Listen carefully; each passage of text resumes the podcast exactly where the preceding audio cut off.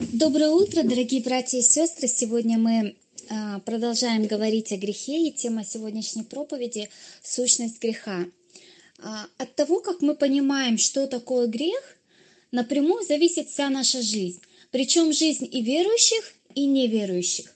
Неверующие люди тоже имеют понятие, что такое грех. Хотя они по-своему дают определение греха, но само понятие у них есть. И вот от того, что их определение греха не точное, они неправильно определяют, в чем проблема человечества. Причем как глобальное человечество вообще, так и конкретно каждого человека.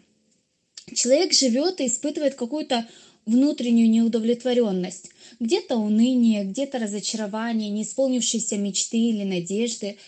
И человек пытается разрушить эту проблему, решить ее – Каждый человек это делает, и он решает ее где-то с психологами, или, может быть, просто с друзьями в подворотне, или где-то еще. Человек всегда думает, вот проблема заключается в этом. И он всегда приписывает к чему-то эту проблему. Э, это мы говорим о самом таком простом бытовом случае. Теперь возьмем, к примеру, людей, которые занимаются проблемами общества. Они определяют, в чем проблема нашего общества, в чем проблема России, допустим. Некоторые говорят, проблема главная – это расовая неприязнь или нетерпимость к геям. И вот так они определяют эту проблему. И таким образом они решают ее, продвигая какую-то свою идею. А другие говорят, нет, проблема в том, что разные классы. Нужно все отнять и поделить между всеми поровну. То есть весь мир живет вот попыткой решить проблему, главную проблему, проблему греха. Сложность заключается лишь в том, что они неправильно знают, что такое грех. Или у них нет точного определения. Теперь давайте э, перенесемся в церковь. Давайте поговорим о нас, о верующих людях. Э, если вы неправильно определяете, что такое грех, у вас никогда не будет правильного понимания, что такое спасение. Потому что спасение – это спасение от греха прежде всего. Если вы неправильно понимаете, что такое грех, у вас никогда не будет правильного понимания освящения. Если вы неправильно понимаете, что такое грех, вы никогда не сможете найти полноценной свободы христианской жизни, которую Христос дает в результате Евангелия. Вот почему этот вопрос супер важный. Вот почему сегодня мы подробно остановимся вот именно на этой маленькой э, теме. А, для того, чтобы нам понять, в чем сущность греха, прошлая тема называлась «Природа греха», а, мы посмотрим на несколько ее частей. Мы уже говорили в прошлый раз э, подробно о том, что такое природа греха. Можно включить следующие слайды. Природа греха, с чего она начинается? Во-первых, это сомнение в Боге. А, как это произошло? Я немножечко напомню, о чем мы говорили в прошлый раз. Дьявол подходит к Еве и говорит, подлинно ли сказал Бог? То есть он пытается внедрить маленькое недоверие Богу. Он пытается каким-то образом разделить точку зрения Евы и точку зрения Бога. Раньше она была единой. И он делает это очень осторожно, очень медленно и так очень-очень тонко. Это приводит в свою очередь к следующей, к следующему пункту, это дисгармония с Богом. То есть между Евой и ее сознанием и разумом Бога появляется какое-то напряжение. У них разный потенциал, они в разных точках находятся, и следующий шаг чрезвычайно важный. Следующий шаг, к чему приводит дисгармония с Богом, к независимости от Бога. Для многих людей слова «независимость от Бога» не кажутся чем-то страшным, но в действительности именно это было дьявольской целью. Именно это содержит в себе корень всей катастрофы, катастрофы всех людей. Это корень греха вообще. Давайте еще раз посмотрим на эти два стиха. Бытие, 3 глава, с 4 по 5 стихи. «И сказал змей жене, нет, не умрете, но знает Бог, что в день, в который вы вкусите их, откроются глаза ваши, и вы будете как боги, знающие добро и зло. То есть, когда дьявол искушает Еву, он обещает ей, если ты послушаешь меня, если ты сделаешь то, что я тебе говорю, ты сама станешь экспертом в вопросах добра и зла. Но на данном этапе ты пользуешься экспертизой Бога. То есть Он сказал, что это хорошо, и ты соглашаешься, это хорошо. Он сказал, вот это плохо, и ты соглашаешься, это плохо. А вот когда ты вкусишь от этого плода, ты сама будешь решать. Вот в этом независимость от Бога, в этом корень греха. В этом корень всякого зла, которое существует во Вселенной. Теперь Ева сама становится мерилом, стандартом истины. Теперь она сама будет решать, что хорошо и что плохо, что правильно и что неправильно. Она будет сама проверять все происходящее со своей собственной точки зрения. Она сама будет определять смысл жизни, и она сама будет распоряжаться вообще жизнью. Именно это и является главной бедой греха. Человеческое «я» становится главной ценностью. Человеческое мнение становится главным авторитетом.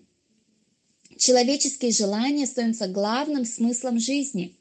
Вместо того, чтобы искать согласие с Богом и покорности Ему, сегодня люди видят ценность в формировании своей собственной позиции, в раскрытии своих собственных взглядов, своего собственного мнения, в, ре- в реализации своих собственных вкусов.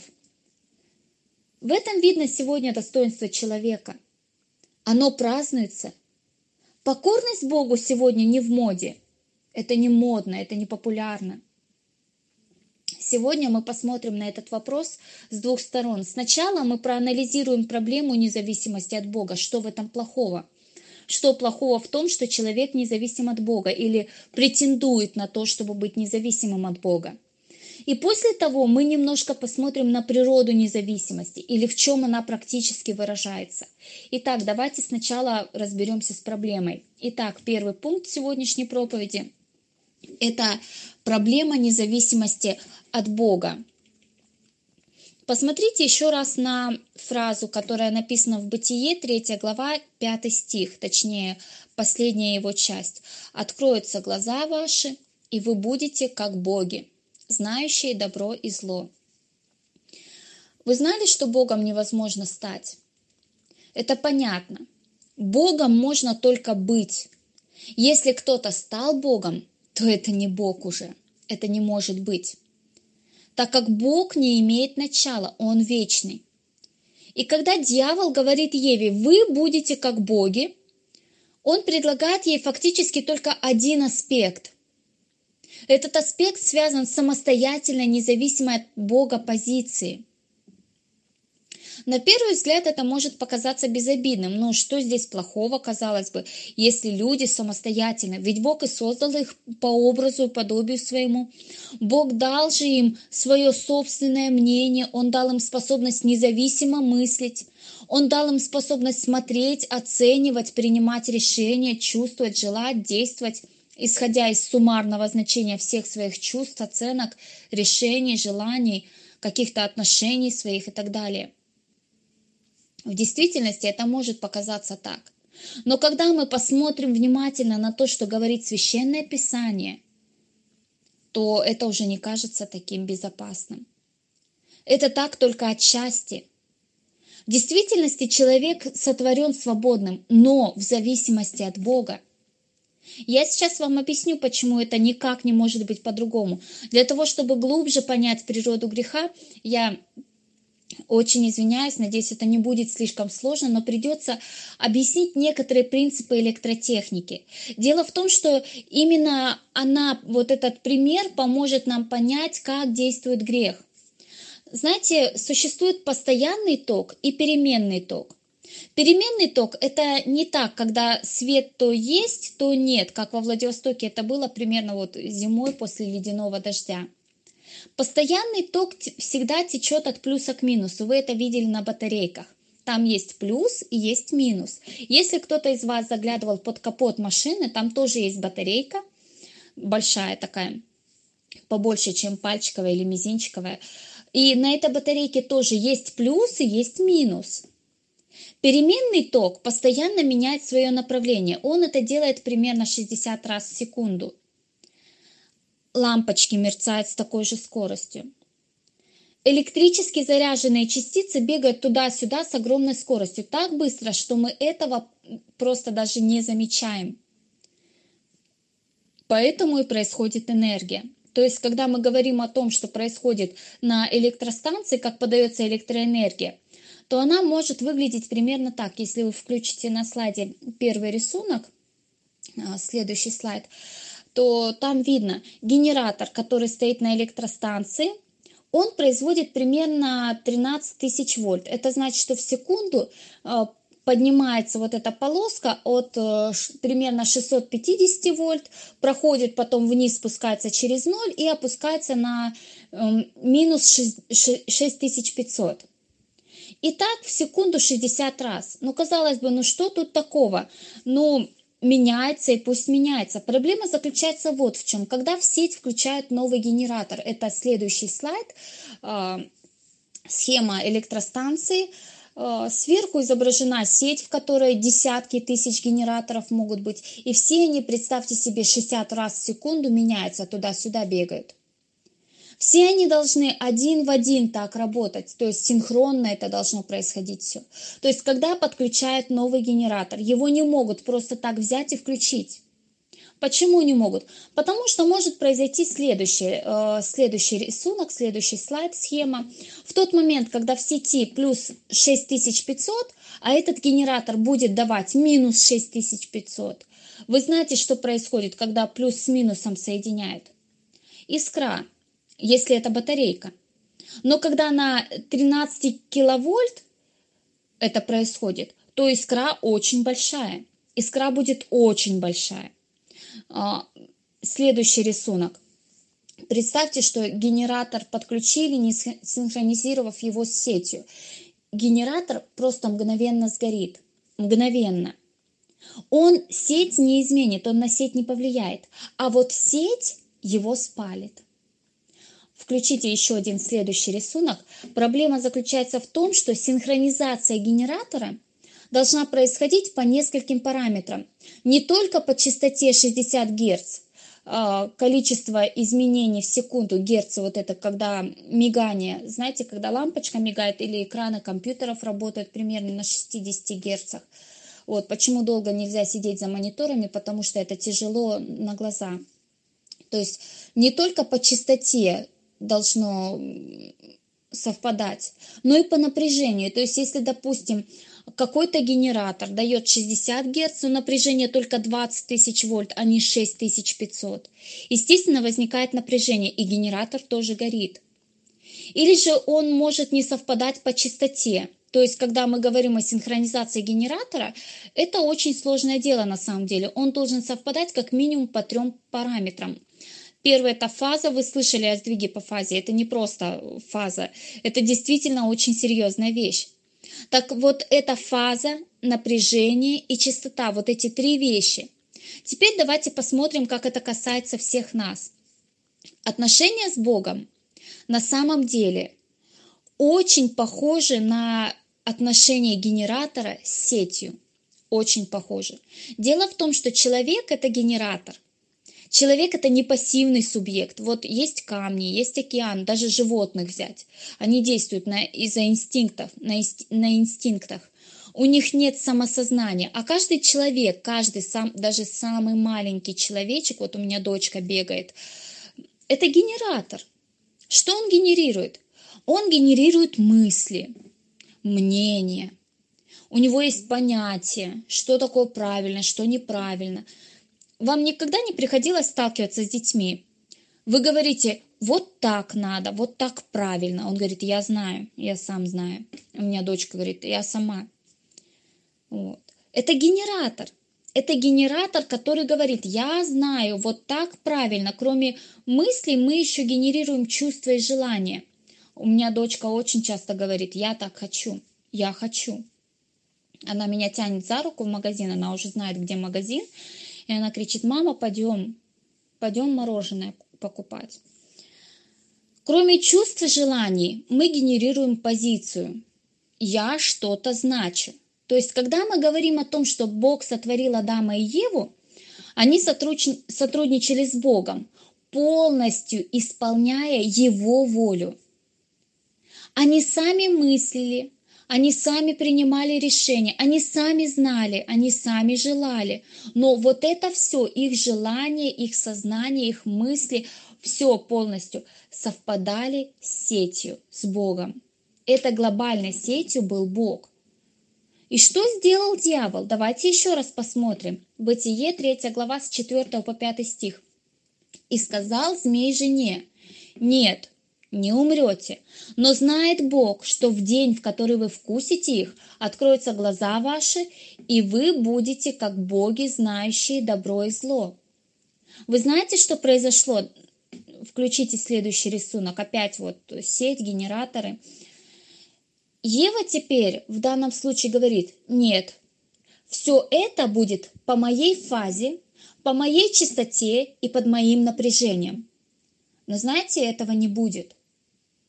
Вот в этом огромный обман.